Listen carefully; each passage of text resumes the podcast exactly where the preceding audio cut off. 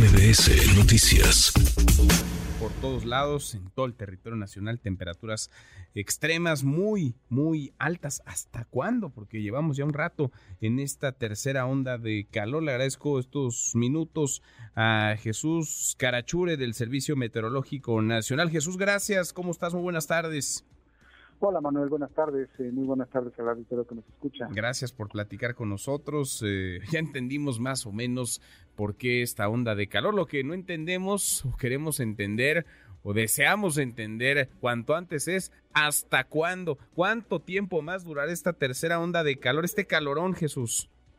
Mira, pues eh, buenas noticias.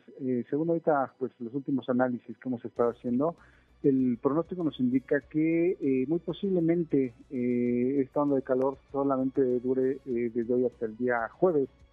se espera que a partir del día viernes ya las temperaturas tiendan a refrescar un poco. Ojo, seguirá siendo calor, ¿no? Eso no quiere decir que ya el calor se vaya definitivamente. Seguirá siendo calor, pero ya no tan extremo como se ha estado presentando estas últimas semanas. Por ejemplo, aquí en la Ciudad de México, la semana pasada estuvimos rebasando los 30 grados, entre 30 y 33 grados casi todos los días.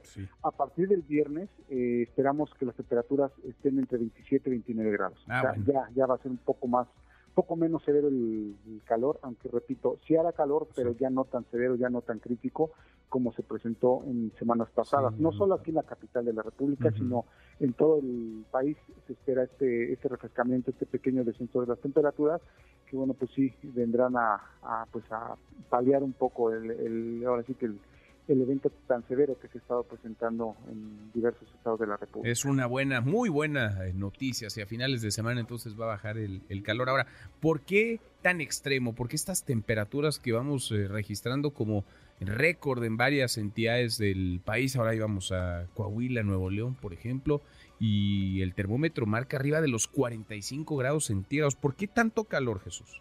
Sí, mira, es, eh, pues ahora sí todo fue generado, hoy más bien generado por un sistema anticiclónico en los niveles medios de la atmósfera. Este, este, este anticiclón, si lo pudieran ver en una imagen de satélite, es eh, bastante amplio, cubre eh, todo el país, de hecho parte del Golfo de México y del Océano Pacífico lo cubre, es bastante, bastante amplio, que es eh, la gran diferencia de otras ondas de calor que ha habido en la República Mexicana, que solamente abarcaban alguna región, ya sea del lado del Golfo de México, del Pacífico, alguna zona del sureste, X, ¿no? O sea, alguna región solamente, otros estados se salvaban. Este anticiclón se posicionó exactamente eh, sobre el territorio nacional, casi sobre el centro del país, y obviamente eh, abarcó todo, toda la República Mexicana, por eso no se salvó ningún estado de la República. Lo que genera este sistema anticiclónico son condiciones estables, no hay eh, circulación del viento, no hay ascensos de aire, no no hay eh, condiciones que permitan la formación de nubes, además de que hay, aire seco, ¿no? No, no hay entrada de humedad del Océano Pacífico ni Golfo de México que pudieran generar alguna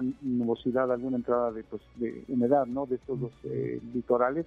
Entonces eran condiciones totalmente estables, ¿no? O sea, no había flujo de viento, eh, no había movimientos ascendentes del aire, no hubo formación de nubes en gran parte de la República, solamente algunas algunas zonas del sureste de México, con las características propias, ¿no? geográficas de México, pero resto del territorio nacional fueron condiciones estables. ¿no?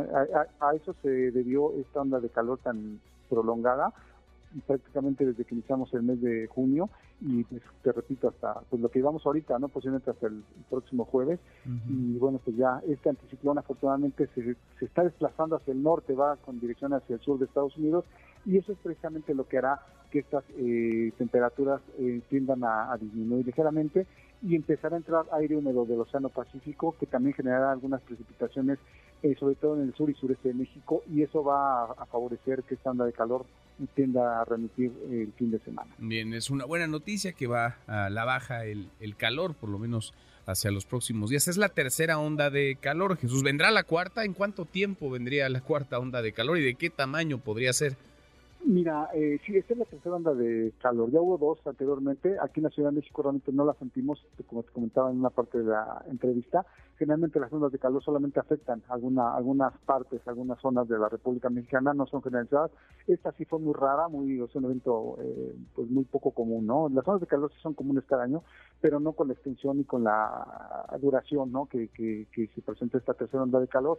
Sí hay probabilidad de que se presente una cuarta onda de calor, sobre todo para julio. Hay que recordar que también eh, entre mediados de julio y mediados de agosto se presenta lo que es la canícula, que también es una disminución de, de, las precipitaciones, lo que genera otro incremento de las temperaturas. Entonces puede eh, combinarse ¿no? una cuarta onda de calor con, con, la, con la presencia de la canícula, que bueno, pues otra vez generará eh, algún incremento de las temperaturas. Esperamos que no sea tan severo como este, no no necesariamente va a tener que ser tan severa eh, la cuarta onda de calor como, como fue la, la tercera que estamos pasando, pero sí, sí hay probabilidades de que, de que vuelvan a incrementar las temperaturas. Repito, esperemos que no sea tan severa y que las temperaturas no se disparen tanto como, como fueron eh, en esta tercera onda de calor. Pues ojalá, porque esta sí que se ensañó y agarró parejo. Todo, todo el país pintado, veíamos los mapas pintado en, en, rojo con temperaturas muy altas, muy, muy extremas. Jesús, gracias por estos minutos. Muchas gracias por platicar con nosotros. Un saludo